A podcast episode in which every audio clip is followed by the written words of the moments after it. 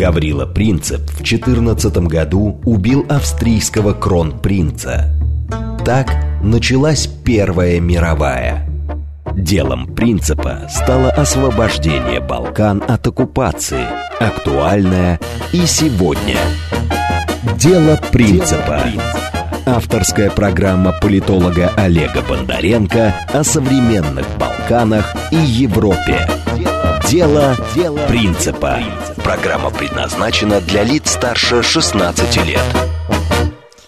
Добрый вечер, Москва. Это программа «Дело принципа», совместный проект радиостанции «Говорит Москва» и портала «Балканист.ру». «Балканист». Все, что вам нужно знать о Балканах. С вами я, главный редактор этого портала, Олег Бондаренко. И у нас в гостях, не как меня только что правильно поправил, не гость, а практически наш коллега, соведущий Никита Бондарев. Здравствуйте. А, Никита Бондарев является старшим научным сотрудником Института славяноведения РАН, а, известным писателем, историком, балканистом, человеком, который свою жизнь, можно сказать, посвятил этому региону. Говорить мы будем сегодня о состоявшихся выборах в Боснии, и, ну, заодно и про Болгарию тоже вспомним, хотя прошлый наш эфир полностью был посвящен этой а, замечательной стране. А, сегодня мы будем говорить о балканских выборах. Чего хочет народ на Балканах в наши неспокойные времена. У нас работает смс-портал для ваших сообщений по номеру плюс семь девять два пять четыре восьмерки девяносто четыре восемь. Телеграмм для сообщений говорит МСК-бот. А, во второй части программы начнем принимать ваши звонки по номеру 8495-7373-94,8. И а, что у нас сейчас из прямой трансляции это работает? YouTube отключили. Одноклассники в, ВКонтакте и Телеграм. Если вы нас хотите не только слышать, но и видеть, можете найти канал «Говорит Москва» во ВКонтакте и Телеграме и увидите нас. А, Ютуба пока снова больше нет. Итак, как-то все привыкли считать, ну, это естественно, да, Балканы, там известная избитая цитата «Пороховой погреб Европы». Сейчас мы видим, что, конечно, пороховым погребом а, временно выступает совсем даже не балканское государство Украина. А на Балканах, вот у меня есть такая а, версия, сейчас, может быть, поспорим с Никитой Бондаревым на эту тему, что чем горячее фаза военного конфликта на Украине, тем спокойнее ситуация на Балканах. Просто в силу того, что не могут акторы внешние а одновременно активно заниматься несколькими а, театрами, несколькими фронтами. И, и наоборот, соответственно, чем спокойнее будет ситуация на Украине, тем снова неспокойнее ситуация будет на Балканах. Сейчас я попробую вам пояснить на примерах эту историю, но вначале спрошу Никита, ты согласен с такой версией, такой трактовкой? Ну как, частично да, частично нет. То есть в той части, что э, работа идет э, по многим фронтам, э, и это сложно, да, очевидно, мы видим именно это по всему периоду, по всему периметру России вспыхивают, так сказать, какие-то новые конфликты или хорошо забытые старые на Кавказе, в Центральной Азии, да, и там излишне говорить, что имеется в виду. Вот, э, э, ну вот как бы где-то, так сказать, там вспыхивает это пламя и, и, и горит, э, где-то там что-то полыхнуло, а потом вроде как и затихло. Но работа ведется, работают люди. Системно работа. Системно, да. вот. А на Балканах сейчас относительное затишье после августа, когда, значит, в Косово ситуация была на грани. Но надо сказать, что она на эту грань выходит очень часто. Минимум раз в 9-10 месяцев, значит, там вот ситуация оказывается на грани конфликта. Соответственно, вот последний раз это было в августе.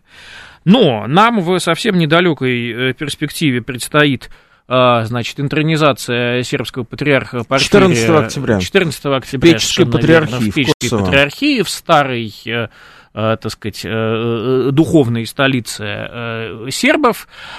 Вот, э, албанцы уже предупреждают, что, ну, ребята, лучше вам этого просто не делать, потому что ничего хорошего из этого не, не будет. Но... но ради справедливости и патриарх Порфирий уже приезжал в Косово и был в этой патриархии в этом году. Да, И конечно, недавно но... в Косово приехала премьер-министр Сербии Анна Барнабич. Опять-таки, да, безусловно, но э, здесь речь идет о, так сказать, жесте символическом э, и, я бы даже сказал, сакральном. А, вот, и это, конечно, албанцев раздражает очень сильно.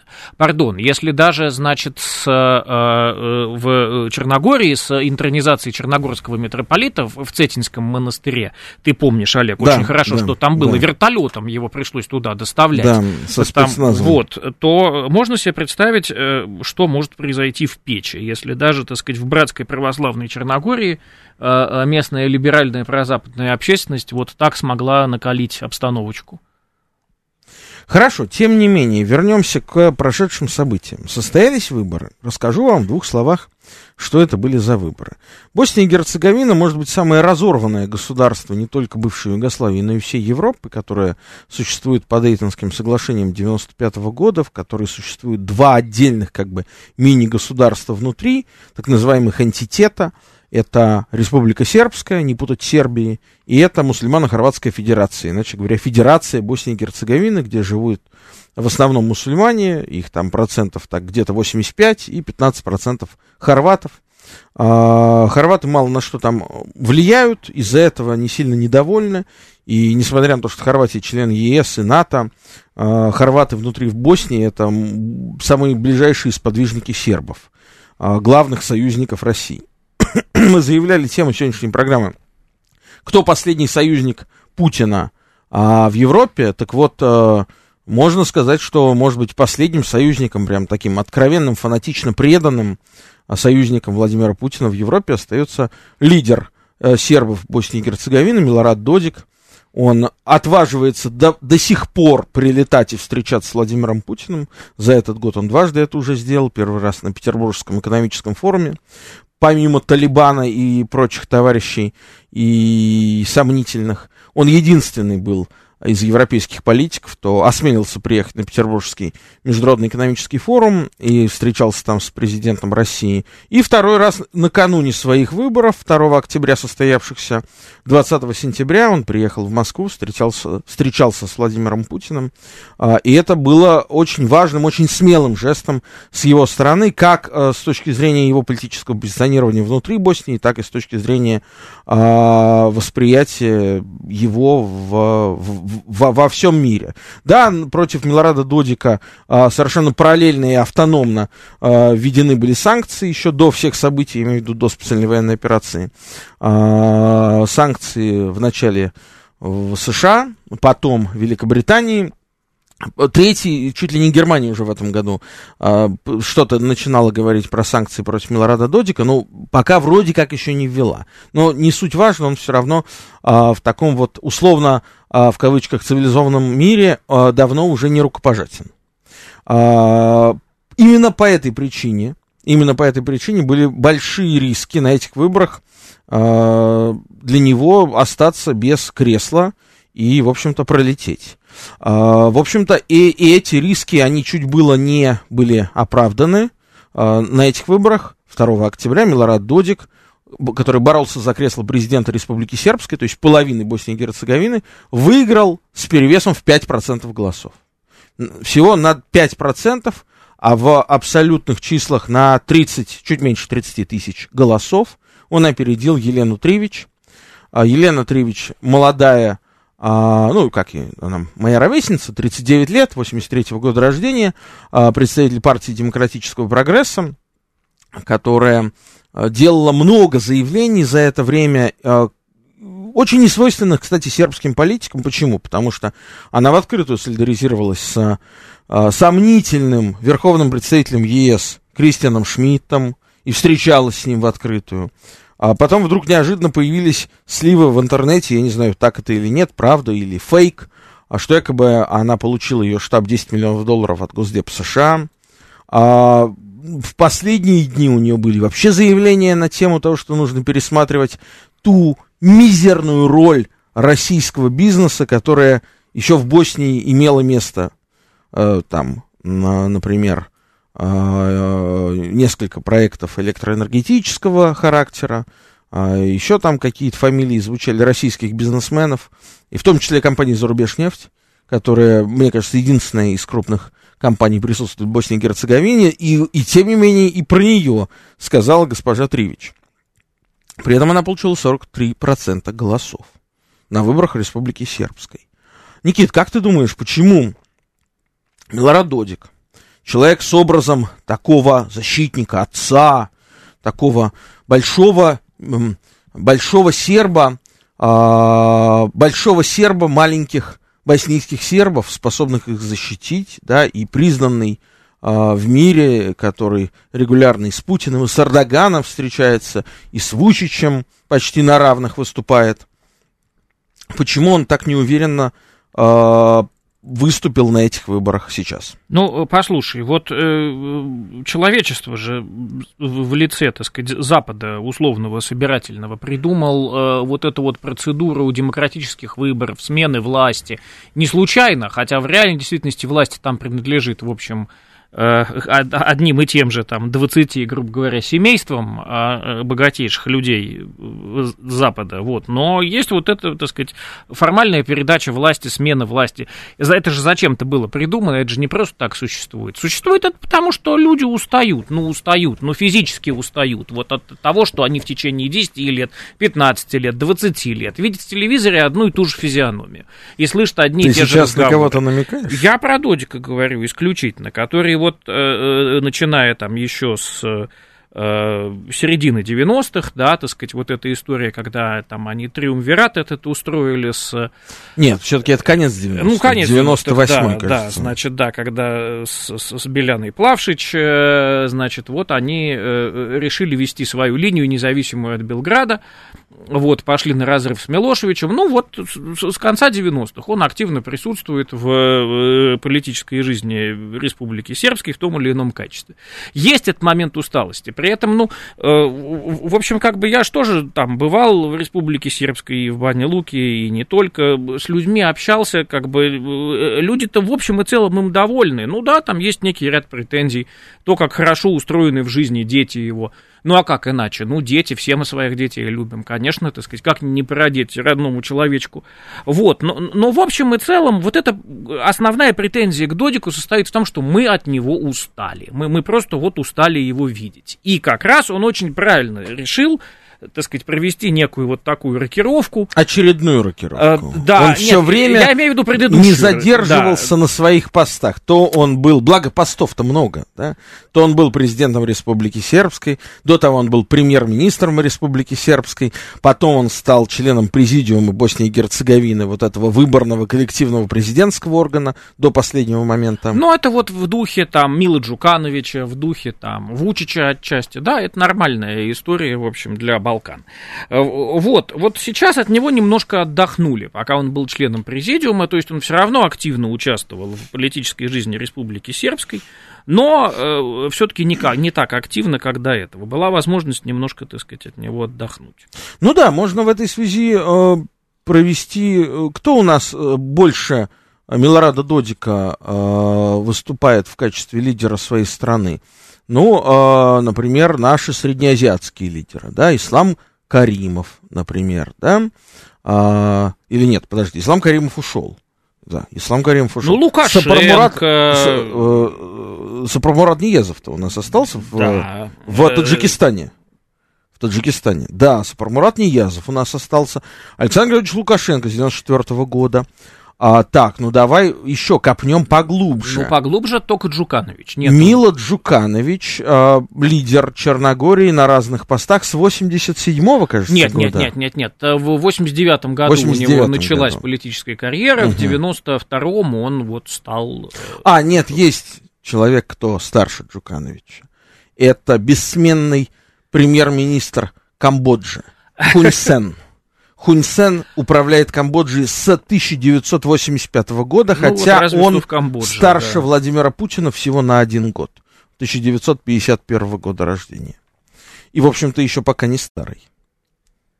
Да, то есть э, когорта вот этих политических долгожителей, она невелика и в основном родом из Азии. В основном родом из Азии.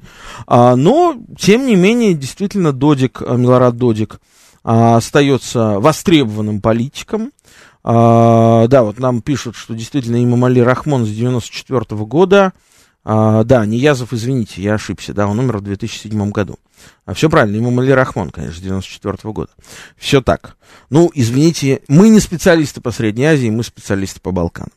А, продолжим. А, помимо Милорада Додика, который а, таки остался во главе, потому что в данном случае не, а, как известно, не, не место красит человека, а человек место, да. А, для Милорада Додика, а, какую бы должность внутри Республики Сербской или Боснии и Герцеговины он не занимал, он все равно будет Милорадом Додиком, прежде всего. Его партнерша политическая, Желька Цвиянович, до того работавшая президентом Республики Сербской, до того работавшая, кем она была, премьер-министром. Ну, в общем, сравнительно свежий персонаж, да, политическая биография которой насчитывает, может быть, 10 лет.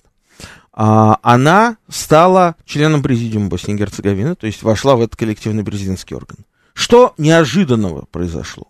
Неожиданностью первой, самой большой, случилось поражение сына основателя вообще мусульманской Боснии, Боснии как мусульманского государства, Али Изетбеговича, собственно, который развязал эту войну гражданскую, а, решив а, таким образом сделать мусульман Боснии и Герцеговины главный, главным народом. И, в общем-то, давай скажем честно, у него это получилось просто в силу демографических причин уже больше половины населения Боснии и Герцеговины составляют мусульмане. Мусульмане, если что, это не только религиозная принадлежность, это название народа. Так официально называется народ, действительно исповедующий ислам, народ, населяющий Боснию и Герцеговину больше 50% уже. Так вот, его сын Бакир Азетбегович, человек, который а, был, может быть, ближайшим сподвижником Эрдогана на Балканах, а, через которого заходили в этот регион огромные средства различных исламских институтов из разных стран, не только Турции, Саудовской Аравии, стран Персидского залива и так далее. Он берет проигрывает почти 20% голосов некоему Денису Бичировичу, представителю партии, объединенной за свободную Боснию. Почему? Мусульмане Боснии решили прокатить на выборах ну, это представьте себе, чтобы просто вы понимали, конечно, Балканы далековаты. Вот представьте, что чеченцы берут и, а, значит, не голосуют за Рамзана Ахматовича Кадырова. И Рамзан Ахматович Кадыров проигрывает выборы президента Чечни. Невозможно себе представить, правда? На сегодняшний день, да? А вот в Боснии это случилось.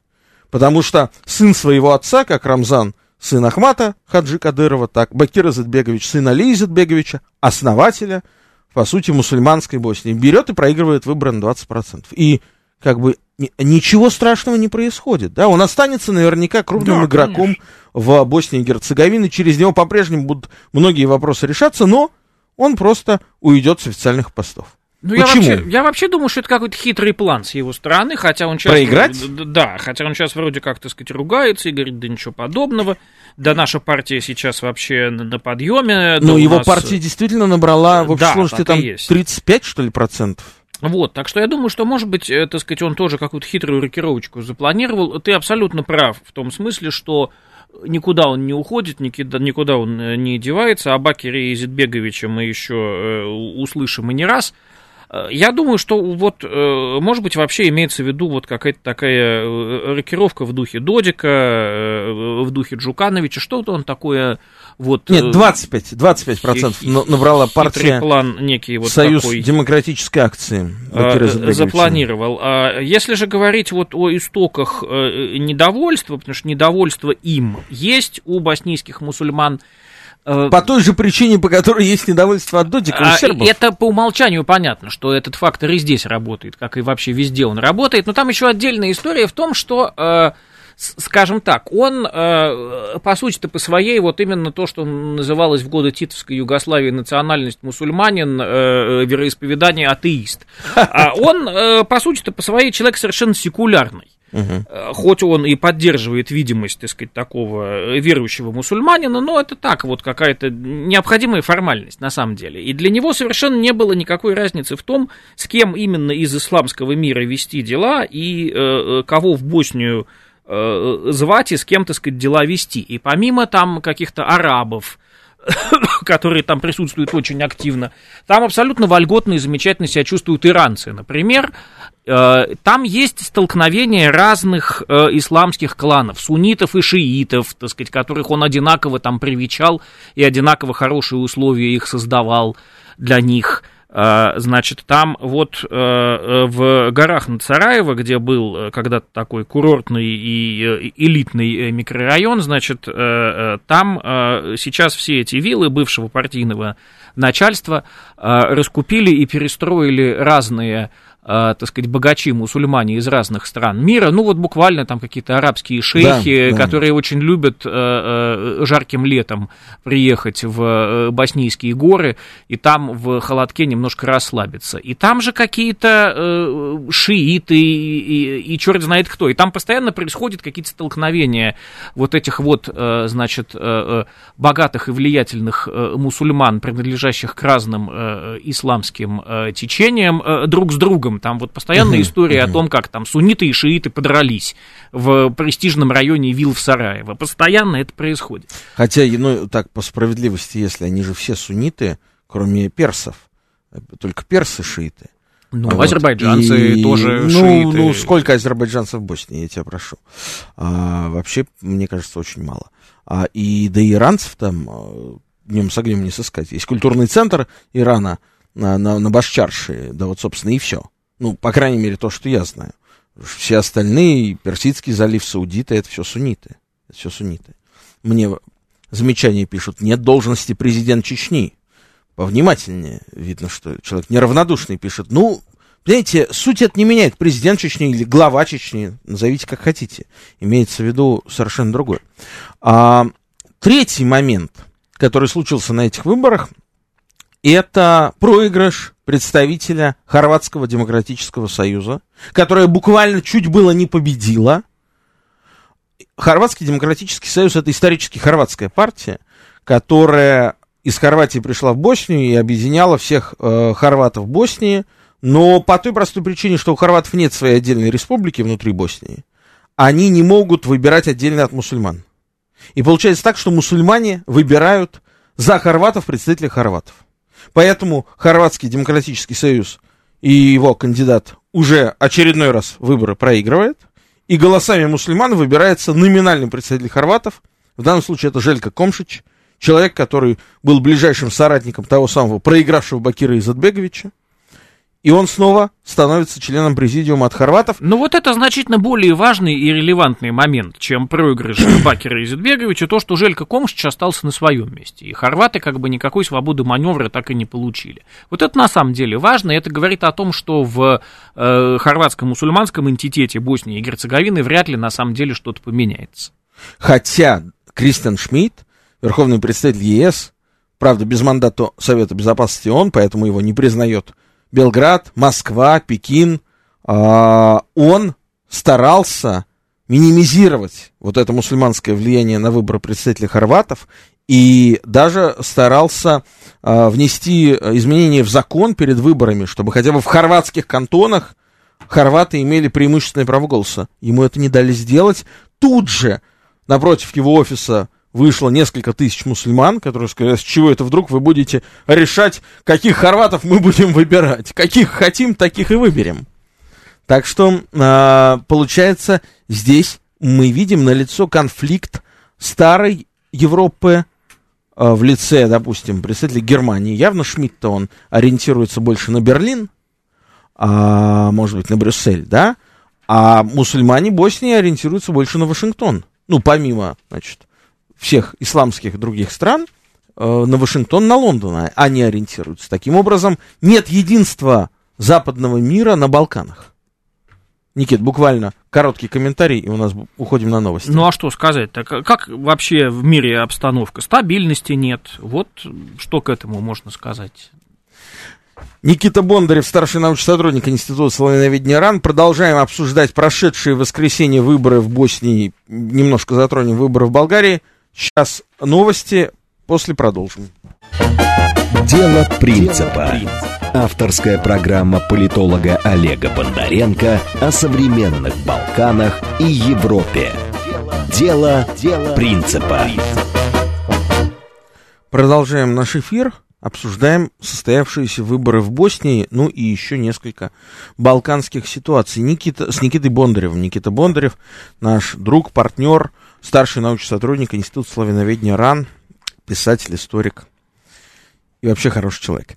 Никит, а вообще Босния и Герцеговина сейчас, конечно, остается таким очень неуверенным лоскутным одеялом. Все время говорят разные политики, лица и внутри страны этой, и вовне о том, что ее собираются привести к единообразию. Мир вообще как-то, по-моему, э, уходит от цветущей сложности каким-то простым, примитивным формулам. Это касается всех, в том числе нашей страны. И Босния и Герцеговина, будучи очень сложной политической формулой, скажем честно, да, она, конечно, исключением не станет. Ее тоже рано или поздно попытаются привести к единообразию. А каким может быть единообразие в ситуации с Боснией? Ну, очевидно, каким. Мусульманским. С небольшими вкраплениями православных сербов и э, еще меньшим, э, мизерным буквально вкраплением католиков-хорватов. А каким будет будущее Боснии в случае, если она перестанет быть такой почти конфедеративной, которой вот мы ее знаем сейчас? Что случится, если завтра верховный представитель ЕС, которого там никто не признает из, ну, я имею в виду никто, его признает, его признают мусульмане, его признают так еще сравнительно признают хорваты, да, но его не признают сербы, не сербы сербские, не сербы боснийские, его не признают Россия, Китай и некоторые другие страны, поддерживающие Белград. Вот он берет и, и говорит, что все, Дейтонские соглашения признаны ничтожными, ссылаясь там на то, что их никто не выполняет до конца, а их никто не выполняет до конца. Знаете, соглашения, они пишутся изначально не для того, чтобы их выполнять, а для того, чтобы их нарушать. Можно вспомнить плохой пример с Минскими соглашениями, которые так долго критиковали, ну и вот что из этого вылилось. Да, не хочется, чтобы на основе того, что что-то не выполняется, начинались новые войны. А, и гибли люди. В этой связи, как, каким ты видишь развитие ситуации в Боснии? Ну, а э, каким я могу видеть развитие ситуации в Боснии? Да, действительно, ты совершенно справедливо говоришь о том, что в общем, все идет к каким-то таким Соединенным Штатам Европы, очень э, единообразным, очень унифицированным, к уходу действительно от того, что Николай Яковлевич Данилевский называл цветущей сложностью, вот в сторону какой-то такой унификации, унифицирования вообще всего и вся. Э, и, конечно, вот в такую унифицированную, единообразную Европу, в Соединенные Штаты Европы, Босния и Герцеговина и в нынешнем своем виде, да, собственно, и в любом виде вписывается очень плохо, потому что, э, э, в общем-то, такое странное состояние, в котором Босния и Герцеговина сейчас существует, вот в виде двух ентитетов, собственно, и является главной гарантией того, что в общем и целом, несмотря на Э, значит, заигрывание э, мусульманских властей э, в мусульмано-хорватской федерации с самыми разными направлениями в исламе, в том числе с исламскими радикалами, самого отмороженного толка, Э, вот, несмотря на все это, в общем и целом Босния и Герцеговина медленно, шатко, но как-то все-таки вот в таком э, э, общеевропейском интеграционном ключе все эти годы развивалась. Знаешь, я там был вот этим летом, скажу тебе, и увидел какой там прогресс в плане строительства дорог. При этом это на европейские деньги. Там отличные дороги, просто шикарные, сквозь особенно эти э, горы просверленные, фантастически. Круто и дорого. Какие деньги на это потрачены. Давай примем звонки. Нам вот звонит наш постоянный радиослушатель Ростислав. Здравствуйте. Ростислав, добрый, говорите. Добрый вечер. Если можно, вопрос про Сербию гостю. Вот недавно в Белграде ведомство, где министр Александр Нулин, то есть МВД, заявило, что с марта и в Сербию по переездам э, есть пруха из России, то есть приезжают активно. Если вот вспомните, вот Стас уполномочен заявить, там же США имели в Луисбурге опросный пункт для заинтересовавших переселенцев из Союза.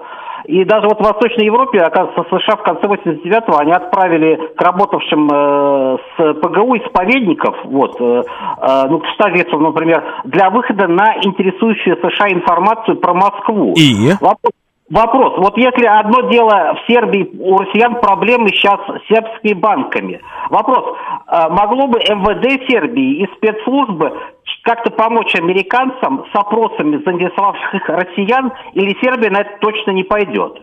Спасибо. Спасибо. Ну, это, наверное, все-таки к тебе вопрос, как человеку, который чаще меня там бывает и лучше знает положение дел среди российских... А я думаю, что это вопрос к Александру Вулину. Ну, в первую очередь, конечно, я к никакого Вулину. отношения к Министерству внутренних дел Сербии не имею. Ну, тем не менее, ты вот был в Белграде относительно недавно, общался там с, э, так сказать, русскими иммигрантами, апатридами, как их назвать-то, я даже не знаю. Ну, Вот. во- прежде всего у меня возникает самый простой вопрос. А зачем, я прошу прощения, э, кому бы то ни было, э, вот какую информацию может дать русский Я апатрид соглашусь, да. а, знаешь, слишком условному хорошее Вашингтонскому обкому? Вот для какую, людей. чего не знает этот Вашингтонский обком или не Вашингтонский? Что они действительно могут рассказать о ценах на крафтовое пиво в хипстерских заведениях в Москве, так сказать, о, о качестве безлактозного молока во вкусвилле, как бы, что еще, какую еще информацию можно снять с этих людей? Я тоже А сильно давай дадим слово девушке, нам Марина Николаевна дозвонилась. А, да, спа- э, спасибо, что дали слово. Добрый вечер.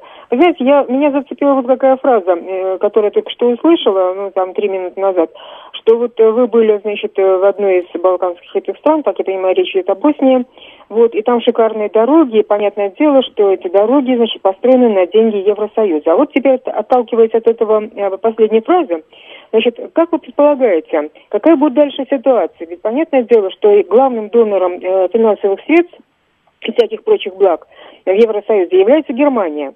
Вот все эти деньги, которые сыпались, э, значит, золотым дождем на разные, значит, окраины Евросоюза, они прекратятся по одной простой причине, э, значит, э, э, энергокризис приведет, к скорее всего, к деиндустриализации Германии, может быть, не быстро, но постепенно это все-таки произойдет, и она перестанет быть этим самым донором. Вот ясное дело, что дотации от Евросоюза вот этим своим значит, э, маленьким государством, которое от нее максимально зависело от э, центральных структур, она, эти дотации могут даже иссякнуть или стать совсем э, незначительными. Как в этой ситуации не только вот Босния, а другие балканские страны начнут су- существовать э, либо самостоятельно, либо будут пытаться искать каких-то других доноров. Э, ну, например, Китай. Ну, например, еще какие-то другие страны. Вот как вы э, полагаете, будет развиваться эта ситуация? Спасибо, очень хороший вопрос. Ну, а э, что значит будут искать? Тут э, применительно к Китаю, в общем, искать и не надо. Китай очень активно в регионе присутствует. Вот если действительно в э, Хорватии сейчас там активное действительно дорожное строительство, вот Олег его наблюдал буквально этим летом. А, они- в- э, речь шла о Боснии, но в Хорватии Да, тоже. да, они да. построили этот Мост. мост, который связует две, Да, э, два фрагмента, так сказать, далматинского и хорватского побережья, между И которыми обрезали транзит Босния через Боснию. вклинивается, да, и в Боснии тоже строят, ну, строят тоже в основном в прибрежной зоне, да, а вот китайцы строят, строят, никак не могут построить э, такой же, так сказать, жизненно важный хайвей в Нет, Черногории. на самом деле вопрос, мне кажется, очень актуальный, потому что помимо присутствующих там арабов, китайцев, турок, а, а, ну, русских там очень мало, скажем честно, России в Боснии почти нет. Почти нет России в Боснии, даже в Республике Сербской. А вот если мы представим, что вот у меня, например, сейчас один мой знакомый, серб, кстати, да, сегодня мы с ним созванивались, договаривались увидеться на книжном а, фестивале в Белграде. Он говорит, а я в Венеции. Говорит, а ты представляешь, здесь такие толпы туристов, как в, как в прежние хорошие времена. Я говорю, а скажи мне, пожалуйста, дорогой мой человек, а кто же там? Китайцев э, там быть не может, они закрыты у себя в Китае. Русских, украинцев, понятно, тоже нет. А кто там сейчас туристы-то в Венеции наши любимые? Он говорит, ты не поверишь, индусы. Богатые, видимо, из верхних каст, индусы и скандинавы. А вот представь, представим ситуацию, что завтра вот Индия становится инвестором в Боснии и Герцеговине, открывает там какие-нибудь индуистские центры. Да, в общем-то, легко, ничего невозможного тут нету. А нам дозванивается, не могу не дать слова. А, Здравствуйте, наш постоянный радиослушатель. Слушаем вас. Я Олег Никита. Вот, у меня такой вопрос. А, Вы знаете, вот каждый Новый год уже традиция Соединенных Штатов Америки с коллективным Западом с января месяца каждого года несколько лет обвинять Россию, что она усиливает свои позиции. Я не беру Белград по понятным причинам, а, Загреб или там Лю- Люблян. Я вот как раз хочу про Боснию, про Сараево и в том числе про Скопье и Подгорицу. Действительно, Ни- Никита, у нас как бы там усиливаются год от года э, позиции Российской Федерации на Балканах в этих э, странах. либо это какое-то аморфное опасение США или дежурная какая-то тревога. И второй вопрос у меня. А, власти Черногории обеспокоены э, оттоком, вернее, неприбытием в этом году с началом сезона российских туристов. Насколько актуально с финансовой точки зрения для Черногории наши туристы или для Албании, которая больше Черногории в два раза? Спасибо большое. Спасибо. Ну, э, насчет туризма, да, конечно, э, в этом году э, в Черногории, в общем-то, э, курортный сезон, э, в общем и целом, сорвался. А, хотя, конечно, вот за счет э, оттока из России русских, которые надолго уезжают, а, вот, и многие транзитом через Сербию едут именно в Черногорию, потому что там море, потому что там тепло. В общем, как бы, так сказать, какие-то русские деньги в Черногории все-таки потекли, причем они вот больше с, со второй половины лета, вот где-то с августа и особенно вот э, сейчас, сентябрь-октябрь, Э, вот, туда пошли. Э, но с э, вот традиционными методами работы с российскими туристами, тем, как вот это было, там, скажем, лет 5-6 назад, видимо, в Черногории вот эта история закончена. Если позволишь, ставлю свои 5 копеек. А мне кажется, вообще все совсем не так драматично. А потому что, э, да, действительно, там есть э, такое понятие, как средний чек, есть такое понятие, как средний там э, период пребывания и количество денег в день, которое там или за период пребывания тратилось. В этом смысле русские туристы были, конечно, в лидерах в лидерах, э, тратили много денег, приезжали надолго. Средний чек в ресторане, в отеле был значительно больше, допустим, средненемецкого. Ну вот нет этих туристов уже. И, кстати, не первый год нет. Потому что а, прямые рейсы в Черногорию оказались отменены еще а, в начале пандемии, в 2020 в 20 году. Да? Их нет уже два года. Ну, слушай, ну, туда приехали другие туристы. Да, они прижимистые. Да, они тратят, считают каждый евро. Скандинавы, немцы. Я тут смотрел табло вылетов летом там Подгорица и Тива-то, да там вся Европа туда летает. Да, это какие-то изи-джеты, это какие-то лоукостеры. Это не так дорого-богато, как, может быть, раньше там, извините, ну, тогда уже не только а, российские, это и украинские туристы туда тоже много летали, и тоже много денег оставляли. И тоже какие, на каких машинах там они передвигались, это тоже все, все, все видели. Вот, но а второй вопрос тут еще интересен. Здесь я бы хотел, чтобы, Никит, ты ответил на него. А что, Правда, что Россия-то наращивала год от года свое влияние да, в Скопье, Подгорице Чего и на там наращивать-то, собственно, здесь э, проблема... Или врут проклятые капиталисты? Проблема в том, что Черногория страна совсем маленькая, малюсенькая, крошечная. Сербия, ну, побольше Черногории но как бы тоже не сказать, что такое уж огромное государство. И, грубо говоря, э, вот Э, все э, направления, да, куда можно было делать какие-то глобальные, серьезные, большие инвестиции, они уже разобраны. Вот во что сейчас можно было бы в России и в Сербии вложиться, имея в виду не там э, какое-нибудь питейное заведение, да, там магазинчик, ресторанчик, я не знаю, там, может быть, какой-то вот объект недвижимости, да, а вот глобальное что-то, инфраструктурное, не во что больше вкладываться. Все, все уже разобрали. Ну, был проект, самый мегапроект по последний, связанный с Россией, в Сербии, это перспектива строительства атомной электростанции. А, ну, атомная, это такая 15-летняя да, перспектива конечно, приблизительно. И кто все это оплатит? Даже в годы социализма, э, в общем, не удалось Советскому Союзу в Югославии построить атомную электростанцию. Построили в Словении, да, американская компания Вестингаус. Несмотря на то, что, э, значит, Югославия была членом СЭВ. А, вот, а нам, ну, видимо, вот э, и тогда не получилось, и сейчас не получится. Примем еще звонок. Владимир, здравствуйте, говорите, вы в эфире. Да, здравствуйте, дорогие товарищи. Вы знаете, а, вот, а, вспоминаю последнее вот обращение Слобода Милошевич, Царство Небесное, который обращался там к русским, говорил, что русские к вам обращаюсь, ну, к украинцам, потому что на Балканах считают русскими, и украинцы, и белорусы, так сказать, говорят, если говорят, вы разобщитесь, вот э, тоже то же самое ждет нас, собственно говоря, что мы вот сейчас наблюдаем, э, как бы вот этот западный, так сказать, как говорил, он, цепная собака вцепится вам в горло, так сказать. Владимир, мало времени, вопрос. Да, ну, хотелось бы сказать э, низкий вам поклон, братья наши сербы, и Царство Небесное вашим Всё. руководителям, которые, так сказать, Спасибо.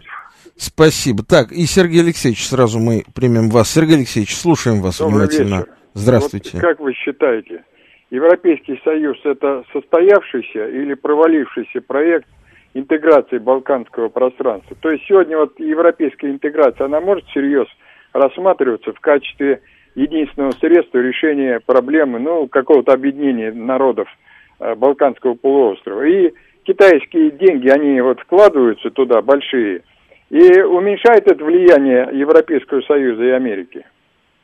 Спасибо. Спасибо. Такой геополитический вопрос. Ну, конечно, конечно, китайские деньги э, сейчас это именно то, китайские деньги и русский газ. Это то, что, в общем, позволяет э, Сербии той же быть, ну, в какой-то мере все-таки не совсем Арабские э, еще деньги. зависимой. Вучич э, договорился о кредите в 5 миллиардов долларов вот не так давно под какую-то мизерную ставку, и эти деньги ему дает, э, кажется, Эмираты. Объединенные Арабские Эмираты. Э, Да, безусловно. Вот с Китаем, например, э, интересная была история с этим самым металлургическим комбинатом в Смедрево, который сначала купили американцы. Да, для американцев он для US Steel он оказался убыточным. Значит, они его вернули сербскому государству. Потом к нему присматривались индусы, этот самый, значит, Лакшми, Металь. А, э, присматривались, присматривались, почти купили, все-таки не купили. Потом сербы окучивали наших каких-то олигархов на предмет, значит, покупки э, этого комбината. Олег Владимирович Дерипаску. Мордашова, там еще Да. кого-то. А, в итоге купили китайцы. И никто не хотел с этим связываться, потому что для того, чтобы комбинат не был убыточным, в него нужно было вложить огромное количество денег и пересмотреть вообще все, э, все э, схемы э, там, подвоза сырья и, так сказать, вывоза готовой продукции, потому что это все не работало. Долгая, сложная история. Никто не хотел с этим связываться. Вложились в это только китайцы. Пока они прибыли, в общем, практически не получили с этого комбината, они вот в Но ноль мы об этом не знаем. только-только вышли. Мы об этом не знаем. Это проект престижа, прежде всего. Наша Китайцы... с тобой коллега а, по своей информации а, рассказывала о том, что на этом комбинате, помимо того, что там у китайцев своя полиция и сербы не имеют туда доступа, они не могут туда даже вот приехать да, посмотреть, да, это известный да, факт, да, а те китайцы, которые там работают, я не знаю, какая их часть, но якобы есть такая информация, что там работают зеки. Китайские, Китайские. зеки, Интересно. которые получили минимальные сроки, ну, не за убийство там, а типа за кражу там, несколько лет, они получают за минимальные деньги, они там работают, получают зарплаты на китайские же карточки. То есть они в Сербии вообще ничего не тратят и целиком полностью находятся внутри китайской экономики. А еще и деньги, которые они получают, это минимальные деньги, которые там э, могут получать зэки. А, и ничего на месте не закупается, вплоть до, э, как это называется, металлические вот эти вот длинные штыри, которые там нужны для чего-то, а все привозится из Китая. Последний звонок примем, и я еще хочу кое о чем поговорить. Слушаем вас, здравствуйте, вы в эфире. А, Добрый вечер. Добрый вечер. Здравствуйте. Да. А, Вопрос такой. Э, Я когда-то начинал учить хорватский язык, а, поскольку люблю очень Хорватию. А, Но это было на энтузиазме просто, на любви к стране там и прочее. А какую мотивацию вот сейчас найти можно? Что вот скажете? Вообще вот после завершения, дай бог там в течение трех-пяти лет всей этой военной ситуации, э, будем продолжать как-то развивать э, балканские отношения вот не только с Сербией? Или вот роль Хорватии, как и Черногории и других маленьких стран, это быть, э, грубо говоря, придатком политическим больших э, игроков мировых? Ваше мнение интересно. Спасибо большое. Спасибо. Ну а что, не зря вы бросили хорватский язык, учите его дальше. Хорватия прекрасная, замечательная, очень красивая страна. Что сейчас, э, так сказать, у нас э, сложности в общении с ними, ну вот момент такой э, политический. А, вот я думаю, что, так сказать, по прошествии какого-то времени э, российско-хорватские отношения вернутся к тому же уровню, какой вот у нас э, с ними был до 2022 года. И возобновит свою работу российское посольство в Хорватии в полном объеме, и туристы российские в Хорватию поедут, и простые хорваты будут точно так же охотно принимать российских туристов и их деньги, как они делали и до этого. А самое главное, если знаешь хорватский, то ты знаешь и сербский, и боснийский, и черногорский, то есть открывается некоторое пространство. А, нас поправляют внимательные радиослушатели, Югославия в СЭФ не входила. Почему? Югославия в организацию Варшавского договора военную не входила, а с членом Совета экономической взаимопомощи Югославии была. Не надо меня поправлять. Да, хорошо. Дальше. Как так получилось, что Босния превратилась в такой себе рассадник разных исламских террористических организаций? Это может быть как-то связано с путешествиями в Боснию дорогих гостей из стран Персидского залива? И самое главное, как на это смотрят сами власти Боснии и Герцеговины или у террористов там непробиваемая крыша? У террористов там прекрасная крыша. Я в каком-то нашем эфире предыдущем рассказывал, что там целый целые, так сказать, ваххабитские колхозы в Боснии и Герцеговине. Просто деревни, э, э, так сказать, которые выкупили полностью какие-то вот эти вот ваххабитские или какие-то другие страшные опасные радикалы, куда не имеет входа ни местная полиция, вообще никакие местные власти. Что они там делают, чему они учат детей в школах, как они вообще там живут, не знает толком никто. Вот таких ваххабитских колхозов в Боснии очень много, и с каждым днем становится все больше. И завершение от меня такой вопрос э, размышления. А ведь действительно вопрос состоит в том, а, иногда, а, вот много последнее время из уст высших руководителей нашей страны, в первую очередь, а, большое значение преподносится, дается понятию суверенитета суверенитета, там, и экономического, и политического, и всякого разного.